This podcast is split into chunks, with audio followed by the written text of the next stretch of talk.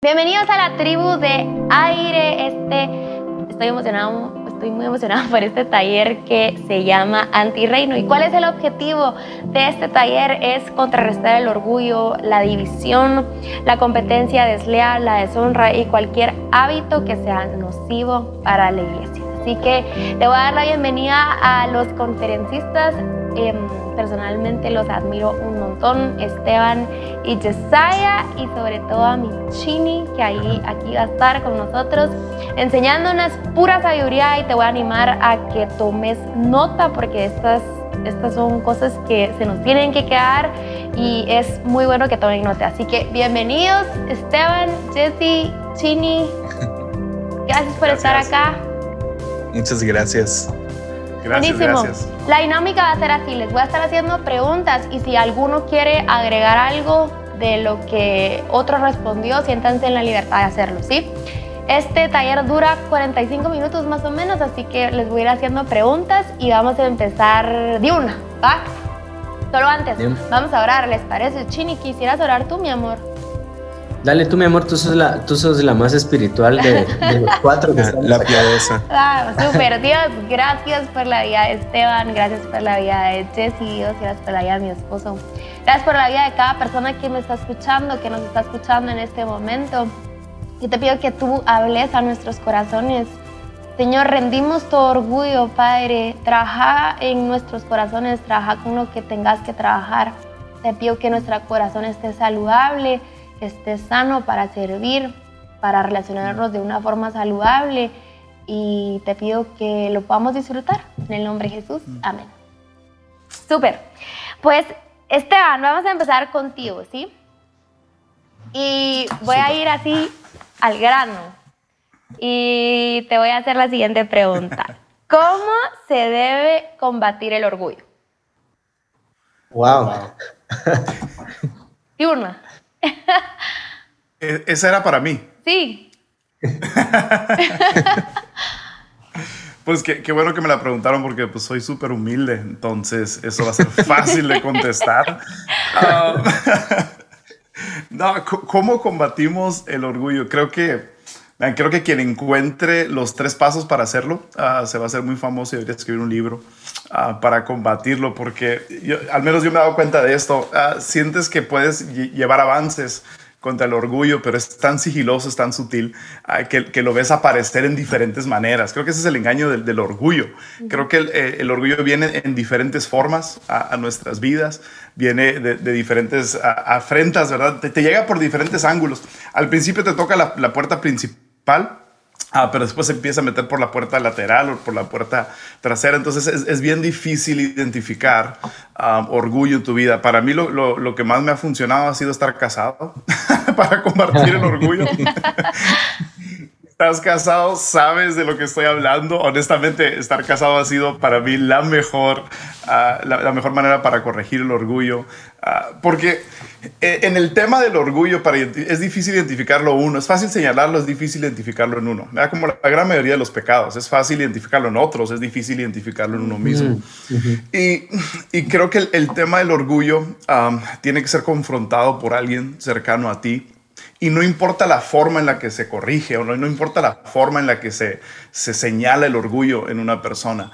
Ah, creo que hay ciertas cosas que deben de decirse de cierta manera y los que estamos casados entendemos que no es lo que dices, sino es cómo lo dices. Todos hemos escuchado eso. Pero creo que cuando se trata el orgullo, y al menos en, en, mi vida personal, necesita ser confrontado directamente.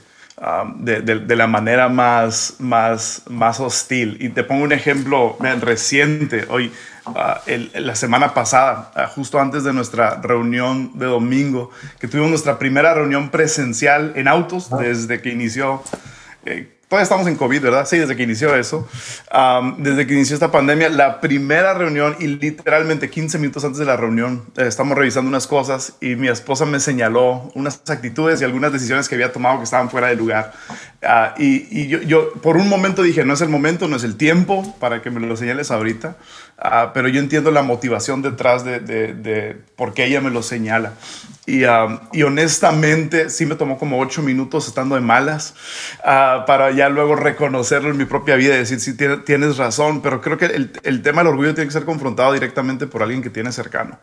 y te, te, puedo decir, pues tiene alguien a quien rendirle cuentas y todo eso, pero honestamente necesitas ser alguien que te ama a ti y que te puede decir la verdad tal cual. Todos tenemos amigos que nos pueden decir la verdad, pero creo que cuando es el tema del orgullo se tiene que confrontar tal cual y ser muy directo al grano con el tema del orgullo. Eso me ha servido a mí. Total. No sé si Jesse o Chini quieres agregar algo. Jesse. Ah, sí. A, lo mejor lo único que agregaría es ah, también adoración. Ah, vemos que, que, uno de los Isaías, ah, cuando, cuando está ante la visión del trono y hay ángeles alrededor cantando Santo, Santo, vemos que un capítulo antes, en Isaías 5, él lleva todo el capítulo señalando los errores de otros. Pero cuando está en la presencia de Dios, eh, son los famosos, hay de ustedes, hay de ustedes, hay de ustedes, pero cuando está en la presencia de Dios, su primera reacción es, ay de mí. Y, ah, y es, ay de mí porque tengo los labios impuros y es cuando Dios uh, sí, purifica sus labios con un carbón, ¿no? Entonces sí, o sea, por un lado muy, muy práctico, Esteban le, dio justo donde, o sea, justo en el clavo que necesitamos gente que tenga esa confianza, ¿no? De decir, hey, ¿y tú? Ah, por otro lado, creo que también esos tiempos en la presencia de Dios, en tiempos de adoración, nos, se nos abren los ojos a, wow, ok, he estado haciendo mi voluntad, he estado, mira el orgullo que tengo. Entonces, sí, sería lo único que agregaría. Sí. Em, quiero agregar una pequeña cosa y es, creo yo que esta batalla con orgullo, como bien decía eh, Esteban, es, no te das cuenta, no te das cuenta cuando, cuando estás siendo orgulloso, por eso necesitas esa, esa persona que te diga que estás en ese lugar pero algo que he aprendido es, no es una batalla que ganaste y se queda atrás, es algo que todos los días tenés que constantemente morir a, él. Eh, y mientras más va avanzando el tiempo, no es que te volvás más, eh, que la batalla quedó atrás. Entonces, eso, solo lo digo para que uno todas las mañanas se levante con, eh, este pensamiento de de es algo real hoy y es algo a, lo cual yo puedo rendir hoy y es algo que rendirlo implica muchas acciones prácticas como oración, como el servicio, entonces eso. Esteban, tú mencionabas algo em, y es que tener este círculo que te pueda decir, eso no lo estás haciendo bien. Tengo una pregunta, em, ya sea que tú o Jessy la puedan contestar o tú, Chini, es, ser vulnerables es bueno, a pesar de que la gente me pueda juzgar, lo voy a decir en forma de pregunta porque lo dije en forma de oración. Ser vulnerables es bueno a pesar de que la gente me pueda juzgar. Wow, Jesse, esa es tuya. Ah, pues ser vulnerable es, ah, creo que la, la versión Creo que lo, voltearía, ¿no? La versión opuesta o anti-reino de la vulnerabilidad sería el chisme. Eh, el mm. chisme es el acto donde dos o tres se juntan para desnudar a alguien más. Y ah, es descrito como algo meramente diabólico en la Biblia. Ah, es, lo que destruye relaciones, destruye gente, destruye reputaciones, roba de dignidad a otros. Vulnerabilidad es lo que Jesús hace en la cruz. Entonces e, es Jesús desnudo ante el mundo, vulnerable ante el mundo, vulnerable a los golpes, el sufrimiento. Entonces yo creo que tener temor de la vulnerabilidad porque vas a recibir juicio ah, es parte de lo, el lado reino que es reino al revés a lo que es este mundo, ¿no? Entonces este mundo dicta, porque es un antirreino, dicta el chisme, nos llama a, a vivir una vida donde Ah, desnudamos a otros. Ah, este reino que está al revés, el reino de Dios, es uno donde nosotros nos desnudamos ante otros y ah, de manera muy misteriosa termina trayendo mucha sanidad cuando nos exponemos de esa manera, nos abrimos de esa manera a otros y, estamos dispuestos a recibir ese juicio. para mí el, tema de vulnerabilidad, y digo, se, se lo da a Jesse porque ah, es, es creo que uno de los fuertes en Jesse, pero siento que ha habido últimamente, no sé si llamarlo una moda, pero como que anda de moda, el, el tratar de ser vulnerables. Sí. Y, es como que la moda es lo de hoy, es lo in.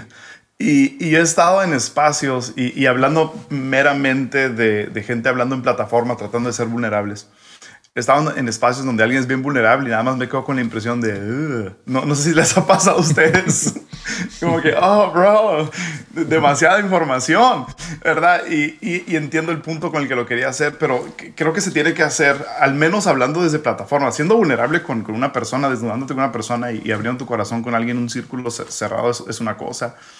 Como lo decía Jesse, pero creo que haciéndolo de plataforma, creo que tiene que haber un espíritu correcto para hacerlo. Creo que tiene que, que venir con, con uh, sí, con la motivación correcta. ¿Para qué lo voy a hacer? ¿Lo voy a hacer para edificar a otros? ¿Lo voy a hacer para, para, para que otra gente pueda conectar conmigo? Porque he estado en esos espacios digo, donde ah, se siente como que cruzaste demasiado, una línea demasiado y, y, ya no te puedo poner atención correctamente. No sé si soy yo nada más o si alguien quiere agregar algo de eso, pero eso lo he notado últimamente. Sí, sí. Eh, creo yo que quiero construir un poquito con lo que dijiste, el espíritu correcto. Y obviamente es el espíritu correcto cuando alguien se está mostrando vulnerable.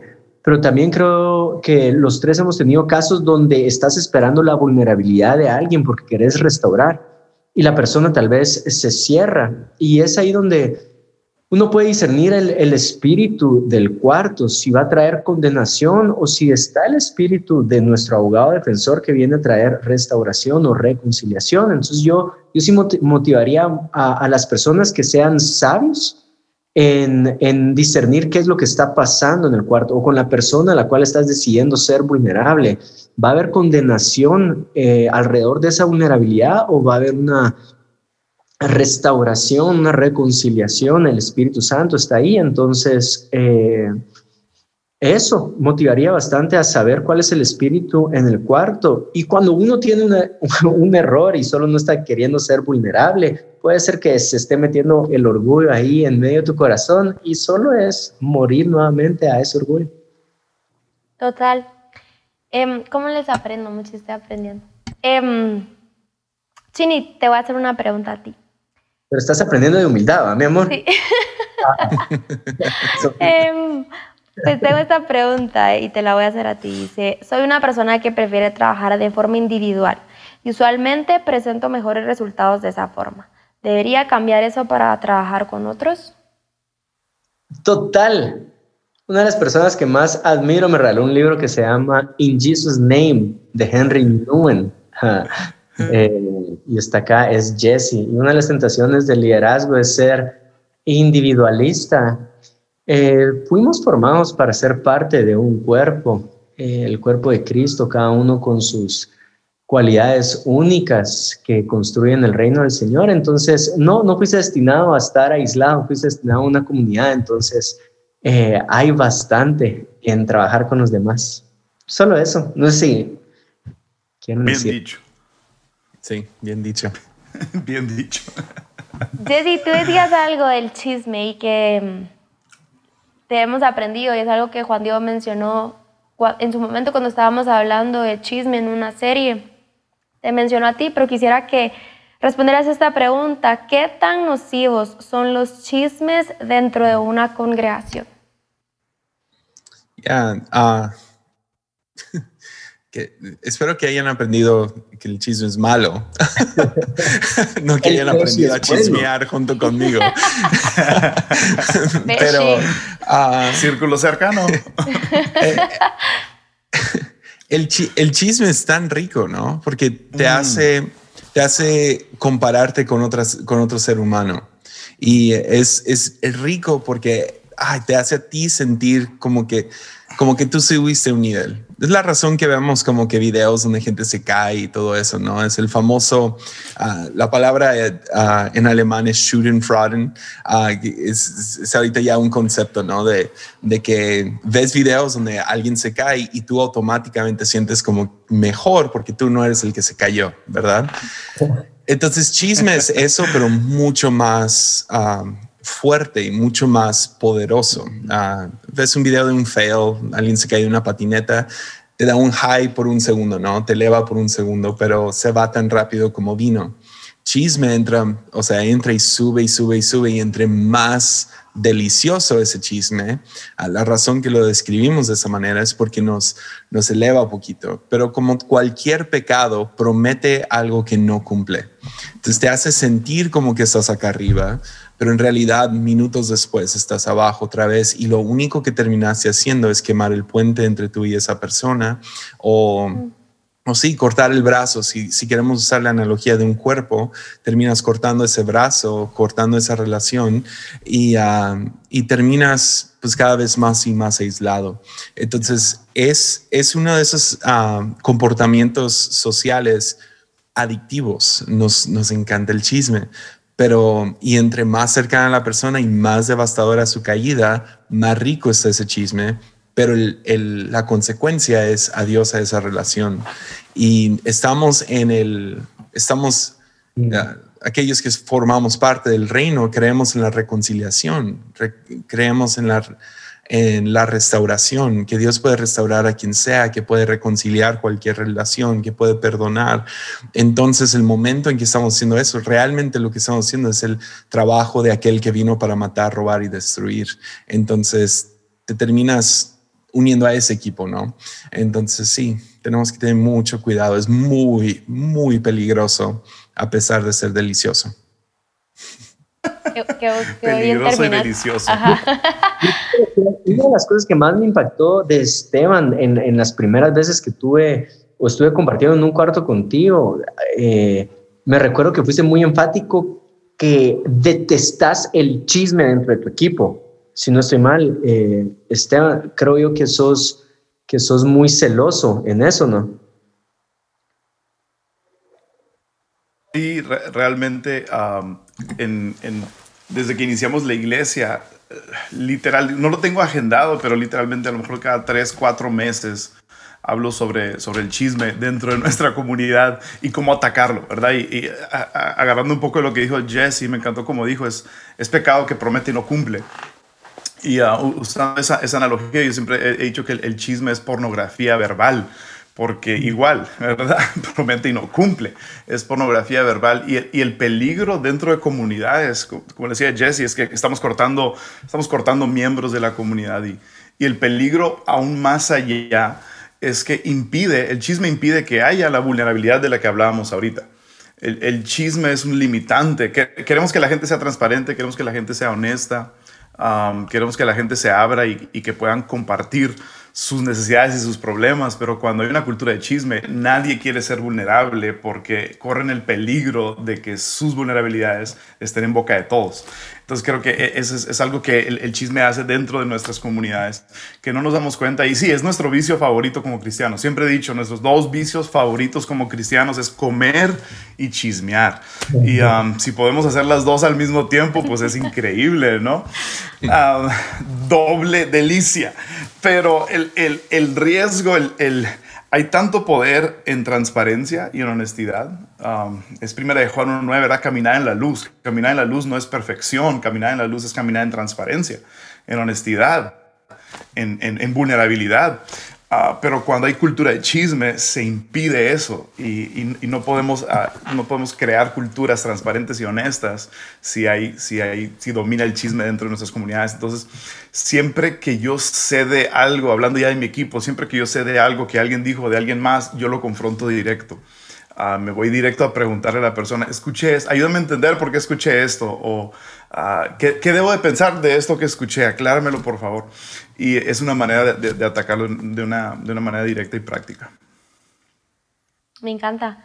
Me voy a quedar hablando de cultura y te quiero preguntar, Esteban, ¿cómo incentivar la cultura de lealtad en mi iglesia? Uf, wow. Me encanta esta pregunta creo que el tema, el tema de lealtad y la característica de lealtad creo que es la que todos buscamos ah, como líderes ah, de gente que son parte de nuestro equipo y ah, es, es, es lo que yo más busco al menos. Y lealtad creo también es, es un espíritu, como la generosidad es un espíritu. Entonces, es, a veces es difícil, si, lealtad no se ha generado, esto sí creo, si lealtad no se ha generado de una manera natural, como todo lo que, lo que hacemos en cultura, ¿verdad? Cultura queremos establecerla, pero luego que se dé de una manera orgánica.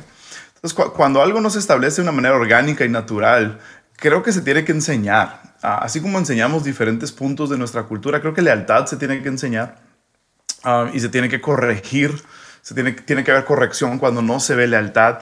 Es, es, es un tema bien difícil y es bien difícil siendo el líder principal enseñando sobre lealtad, el líder principal enseñando sobre honra. Todas esas cosas son sumamente difíciles, hay mucha sabiduría que se tiene que manejar para poder crearlo. Pero la lealtad es tan poderosa que vale la pena tener las conversaciones incómodas para verlo, para ver el fruto de lealtad dentro de nuestros equipos y de nuestras iglesias. Me, encanta la, frase de, creo que fue Bob Sorge que lo dijo. Uh, Bob Sorge dijo, dale poder a alguien y conocerá su corazón. Quítale ese poder y conocerá su lealtad. Dale, o sea, dale a alguien un puesto de liderazgo y vas a conocer cuál, qué tipo de corazón tiene. Quítale ese puesto de liderazgo y vas a conocer dónde está su lealtad. Y creo que hay muchas maneras de crear esa cultura de lealtad en la iglesia. Creo que es obviamente, ¿verdad? Y siempre, siempre odio que digamos eso, ¿no? Pero empieza con uno. Pero sí es cierto, empieza con uno. Inicia con uno, uh, estableciendo y modelando lealtad. Pero sí creo que es algo que se tiene que enseñar yo he tenido que enseñar lealtad con ciertos miembros de, de mi equipo directo, con algunos de los pastores de la casa, he tenido que enseñarlo, he tenido que hablarlo y, y, es tan poderosa la lealtad que vale la pena esa conversación incómoda para poder generar y, y identificar ese corazón de lealtad. Yo, yo he visto lealtad eh, manifestada cuando tengo esas conversaciones incómodas. Ahí es donde se nota. Notas la lealtad en la reacción inicial al tener la conversación incómoda. Notas la lealtad en, en cómo responden a preguntas cuando sacas temas incómodos. Entonces creo que es tan importante y es tan valioso que es necesario enseñarlo. Total. No sé si alguien quiere agregar algo más. No, bien dicho. Eh, ay, tal vez sí. Eh, yo creo que es, es importante también, la gente no batalla con ser, hay que enseñar a serles leal a qué, porque hay gente que no batalla a ser, leal a, sus propios sueños o aspiraciones, batalla más un poquito con ser leal a la visión, a la iglesia o ser leal a la persona. Y algo que me he dado cuenta es que eh, sí puedes generar una cultura que son leales a la persona, puedes generar una cultura que son leales a la visión. Y no estoy diciendo que una u otra es mejor que la otra. Eh, por ejemplo, estoy a favor que sean leales a la visión de la iglesia como al pastor de la iglesia. Pero muchas veces la gente quiere ser leal a la idea que tiene de la persona y no a la persona. Y es ahí donde lealtad entra a pesar de las imperfecciones. Entonces, si sos eh, imperfecto, entonces tengo una razón para hacerte desleal porque fallaste a esa marca lealtad va más allá que la perfección. Lealtad, por eso es lealtad. Entonces, eh, solo si alguien está escuchando y tiene un puesto de liderazgo, que es lealtad a la visión de la iglesia, eh, como lealtad también a, a, tu pastor. Eso. A pesar de imperfección. Súper. Jesse, te quiero hacer esa pregunta. ¿Cómo compartir mis ideas cuando son contrarias a las de mi líder o pastor? Uy, uy, te tocó la buena. una, vez más. ¿Cómo compartir mis ideas cuando son contrarias a la de mi líder o mi pastor? Ya. Ah, creo que todo buen líder ah, debería de, estar abierto a ideas que, que aparentemente son contrarias. Entonces yo tengo un chiste con Taylor Barriger, donde yo siempre digo que la Biblia se contradice y él dice, no se contradice, se complementa. Y, luego yo respondo, es pura semántica, porque eso es, eso es parte de, contradecir es complementar. Ah, contraste es complementar. Ah, cualquier cosa que hagamos en la vida, quieres ese contraste, esa tensión. y esa tensión es lo que trae mucha belleza. Entonces, no, si ves una pintura, no es una pintura si no tiene dos colores diferentes. No nomás es un lienzo de cierto color. Se vuelve pintura cuando agregas un color contrastante, ¿no? Entonces, en un equipo quieres esas voces y opiniones que se contrasten. Ah, quieres el blanco y quieres el negro y quieres los grises en medio, ¿no? Quieres, el, quieres este lado del arco iris y del otro. Y, y esos a lo mejor parece que se contraen, pero en realidad si los acomodas bien se complementan. Entonces, eso aplica en, cualquier equipo. Necesitas ah, esas opiniones diferentes. Entonces, primeramente diría, Ah, si, tus ideas son contrarias, que no te intimida. Ah, ningún líder quiere estar rodeado de pura, ningún buen líder, déjalo digo así, ningún buen líder quiere estar rodeado de pura gente que le diga que sí. Porque entonces eh, lo que están tratando de hacer no va a llegar a ningún lado.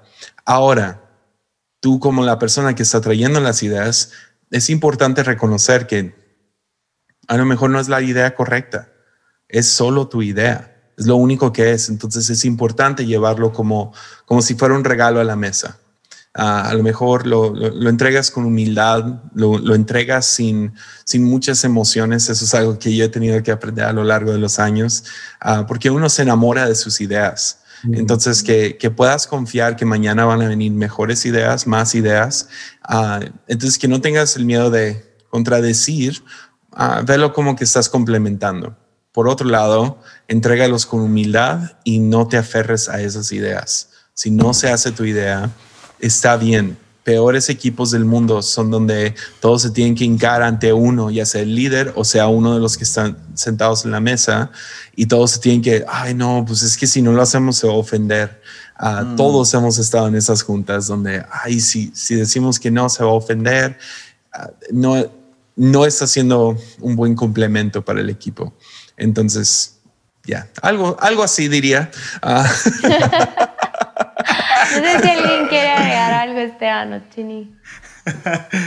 Ya, no, buenísimo. Creo, creo que... Ah, creo que es, esa es la belleza de equipos, ¿no? las diferencias de ideas. Y, creo, que, creo que nos equivocamos cuando, cuando pensamos que, que, un buen equipo no va a tener tensiones y no va a tener pleitos y no va a tener luchas y no va a tener eh, estos golpes. O sea, no, es para generar algo bueno, para producir algo bueno, siempre tiene que haber tensión. Sin tensión no, no llegas a ningún lugar bueno. Sin tensión no, no llegas. Eh, si vas a, lanzar un, un, arco o vas a lanzar algo, necesitas tensarlo para que llegue. Entonces necesitas esa tensión, necesitas esos espacios de tensión y generalmente son cuando dos ideas son contrarias a, una, a una idea principal. Pero el, el, el punto es la motivación detrás de, ¿no? Como dice Jesse, si lo traes como un regalo, Um, y lo dejas a la mesa y te lo aceptan o no te lo aceptan, qué bueno. O si toman tu idea y agarran la mitad de la idea y se complementa con la idea de alguien más, pues buenísimo, porque la finalidad no es que se haga mi idea, sino que salga la mejor idea, que salga el mejor plan, que salga el mejor proyecto, no lo mío, sino lo que es mejor para la organización. Entonces, creo que regresando a todo lo que hemos ido hablando aquí, si, si lo podemos presentar con esa humildad como un regalo, es, es, es genial, por más contrario que sea una idea y por más distinta a lo que se ha estado haciendo, si lo presentas de la manera correcta, se tiene que escuchar, se va a escuchar. Muchas veces cuando hay ideas que son innovadoras o esto o lo otro, no es el problema la idea, es cómo lo presentaste o es el espíritu con el que lo trajiste, o es, trayendo una idea diferente porque yo sé mejor, o porque es que no están pensando en estas cosas y deja yo traigo, y, líderes son apasionados y llegan con esa pasión a presentar algo, y muchas veces no están rechazando la idea, están rechazando la forma en que presentaste la idea o la forma en la que presentaste algo que es distinto a lo que siempre se ha hecho, ¿no? Entonces creo que mejorar eso, y Jesse lo dijo perfecto, traerlo como un regalo sobre la mesa, con esa humildad, con esa, con esa gracia, y, pues, y hasta ahí nos corresponde. Buenísimo.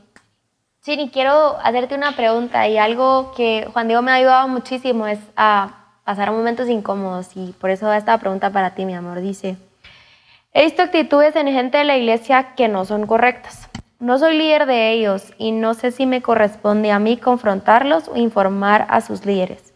¿Qué puedo hacer? Sí, eh,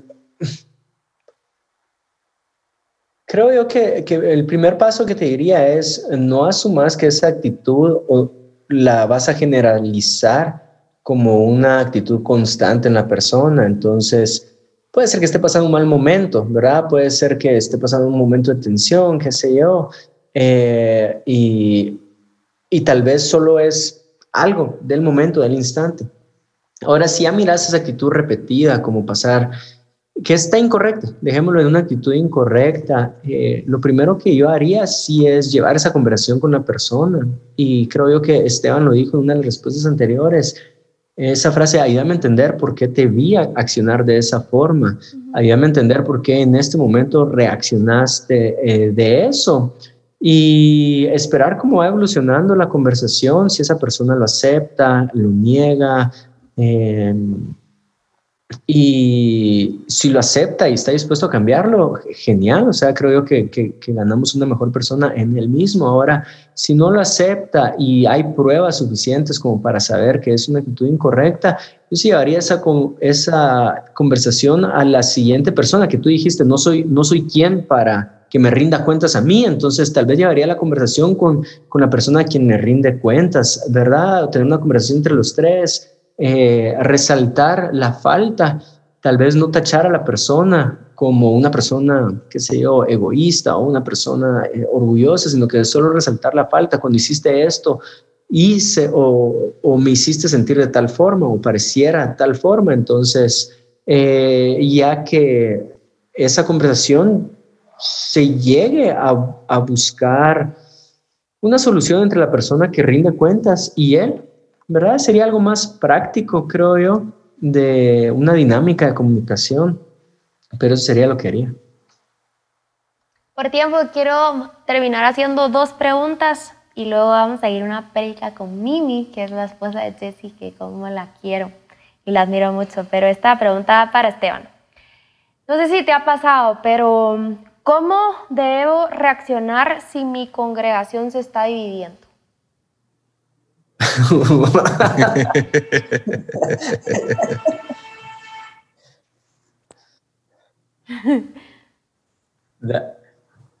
no te escuchas, G. Es a propósito. ¡Wow! ah, no escucharon todas mis majaderías, qué bueno. Ah, literalmente lo que dije fue, wow, nunca me ha pasado, no sé. Mi congregación se está dividiendo, no sé. Creo que la, creo que la, la, reacción, la reacción humana es escoger lados, ¿no? Pero estamos tratando de hablar de antirreino aquí.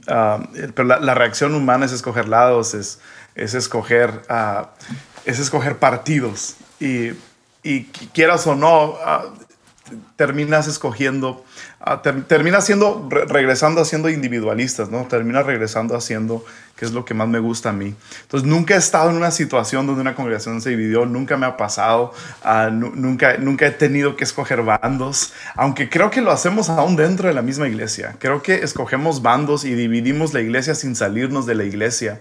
Cuando escogemos este estilo, escogemos esta persona, o escogemos estos gustos, creo que, creo que hay mucho que hablar más de, de congregaciones divididas sin dividirse físicamente, sino dividirse aún estando unidas, que es lo que veo más común en donde están ciertos bandos y, y ahora cada ministerio parece su propia iglesia y cada grupo parece su propia cosa y creo que hay más que hablar de eso, pero ah, realmente nunca he estado en una posición así. Ah, no, no, no, sé qué decirle. Cuando, sí ha venido gente a preguntarme qué hago, mi iglesia se está dividiendo.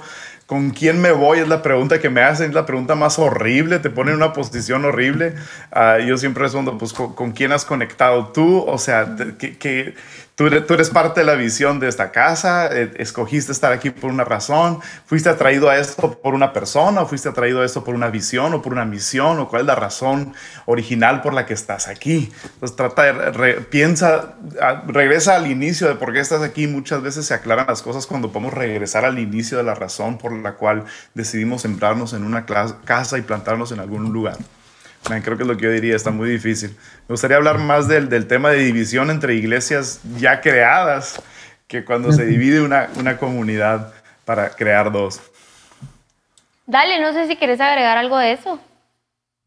Sí, creo, digo, esto, esto lo, lo, he, lo, he, visto siendo, eh, sirviendo en iglesia y trabajando ah, desde la perspectiva de pastor de jóvenes y luego pastor principal. Y de pastor de jóvenes tienes una perspectiva y de pastor principal tienes una perspectiva distinta. Uno de los errores más grandes que cometí yo siendo pastor de jóvenes fue hacer una iglesia dentro de la iglesia. Ese fue uno de mis errores más grandes. Fue crear una cultura propia dentro de una cultura ya existente, es una subcultura, ¿verdad? Y eso es una, una división realmente porque tenía, tenía su propio, uh, sí, su propia imagen, su propia identidad, su propia cultura, hasta su propia visión distinta a la de la casa. Entonces creo que eso fue uno de los errores más grandes que yo cometí. Son tan sutiles y no los vemos como división, pero realmente eso es porque eh, estás entonces empujando dos diferentes, haciendo dos diferentes esfuerzos y no llegamos a ningún lugar. E-, ese fue un error. Y ahora siendo pastor principal, por eso nos tardamos nosotros como iglesia, nos tardamos cinco años en empezar un grupo de jóvenes, uh, porque vi tanto, tanto peligro, por así decirlo, pero al mismo tiempo entiendo que son tan necesarios. Y, tratando de crear una iglesia en donde la, la, cultura de esta iglesia pueda verse reflejada en cada área, desde niños, en alabanza que se vea reflejado, porque eso sucede, ¿no? Empiezan termina siendo un monstruo de mil cabezas. La alabanza es su propia cultura, niños es su propia cultura, jóvenes es su propia cultura, misiones y todas estas áreas. Y, creo que el, esfuerzo debe de ser de crear un lugar donde haya espacio suficiente para cada una de estas áreas, um, bajo una misma casa, un mismo techo, empujando hacia una misma dirección. Mm. Me encanta. No sé si quieren agregar algo. ¿No? No. Buenísimo. Y vamos con la última pregunta antes de irnos a la siguiente enseñanza. Y mm, Jesse, ¿cómo puedo trabajar en mi corazón la envidia que siento por otras personas? Uy.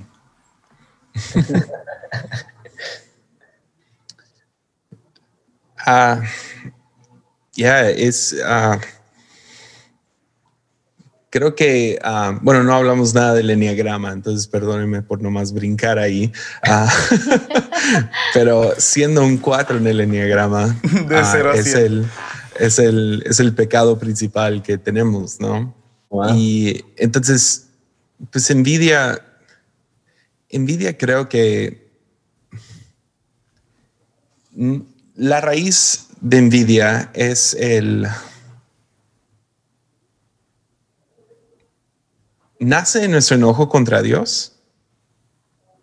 Ah, le echamos, o sea, la raíz de el fruto que es envidia eh, viene de nuestro enojo con Dios, que no nos gusta quien nos hizo, que nos dio, porque nos comparamos con otros y miramos, somos, somos Jacob y miramos a Esaú. y decimos, si tan solo me puedo vestir como Esaú, voy a recibir la bendición que el padre tiene para Esaú. Entonces me pongo la ropa de Esaú ah, para que me toque mi padre y que me pueda bendecir a mí. Ah, envidia es mirar a una pareja y decir, quiero tener lo que ellos tienen, ¿no? Ah, veo el cuerpo de alguien más y digo, yo quiero ese cuerpo.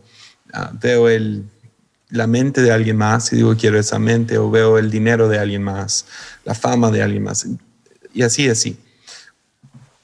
Pues, ¿quién tiene la culpa? Ah, es, es Dios, ¿no? O sea, yo nací de esta manera, ¿por qué? Porque Dios me creó. Yo tengo lo que tengo, ¿por qué? Porque Dios me lo dio. Ah, no tengo lo que no tengo porque Dios no me lo ha dado. Entonces te paras en un cuarto y te comparas ah, y dices, ah, yo quiero esto, quiero lo otro, quiero lo otro. Y eso lleva a, aunque no lo queramos confesar, a un desprecio o un enojo hacia Dios mismo, diciendo, no me gusta quien creaste. Entonces, el remedio para esto, ah, otra vez para regresar a lo, de, a lo del principio, es adoración y gratitud. Ah, y, uno puede ser agradecido. Si, si tú nomás empiezas a dar gracias por lo que ya tienes, mm. hay algo muy chistoso que pasa psicológicamente. Ah, empiezas a ver lo que tienes en vez de estar viendo lo que otros tienen.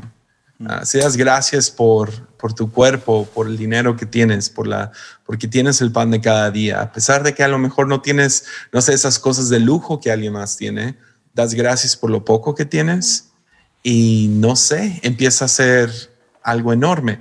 Ah, entonces, primeramente es adoración y gratitud y la otra es generosidad. Mm. Empiezas a compartir de lo que tienes ah, después de poder dar gracias por él.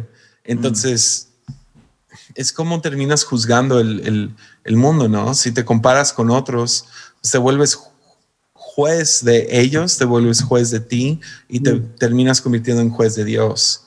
Si vives en agradecimiento y en, gratitud y en adoración, ah, pues empiezas a, mirar y a todo como una bendición, todo es un regalo y todo pertenece. Y se abren tus ojos a que toda esta vida es, pues aquí, o sea, soy, soy un ser humano viviendo en el 2020 sobre una piedra que está flotando en el espacio y todo eso, fui uno de millones de espermas que terminó entrando, o sea, todo pertenece, ¿me entiendes? O sea, qué increíble regalo poder tener esta vida y, uh, empiezas a usar esa vida para poder bendecir a otros. Entonces, envidia para mí es como que la consecuencia de no estar bien con Dios, uh, de, no, de, no, de no adorar, de no ser agradecido. Y cuando empiezas a corregir eso, adoración, obediencia, gratitud, termina siendo generoso y, y, ya no envidiar se vuelve como que el regalo, ¿no? Entonces, ah, no tienes que, no sé, buscar ser como los demás o buscar tener lo que tienen los demás, sino vives, ah, termina siendo tú, a quien Dios te creó a ser. Porque la Biblia sí nos enseña que nos formó desde el vientre de nuestra madre. Yo creo que Él guió a ese a ese batillo a donde tiene que llegar. Ah, y, y, me formó en el vientre de mi madre y me nombró y me llamó. Entonces yo puedo ver eso y decir, ah, qué bendición, qué increíble y luego lo puedo ver sobre la vida de otros y así puedo ser generoso. Entonces, no sé si le di demasiadas vueltas, pero, bien, sería...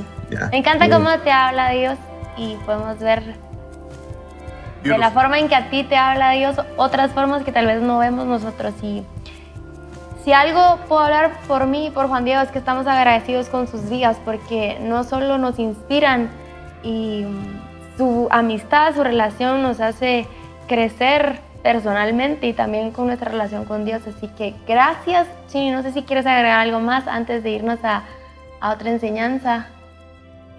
No, solo que, los, que los amo y gracias, Esteban. Gracias, Jesse. Gracias por este tiempo, gracias por estar acá. Gracias por tenernos. Súper, pasamos a...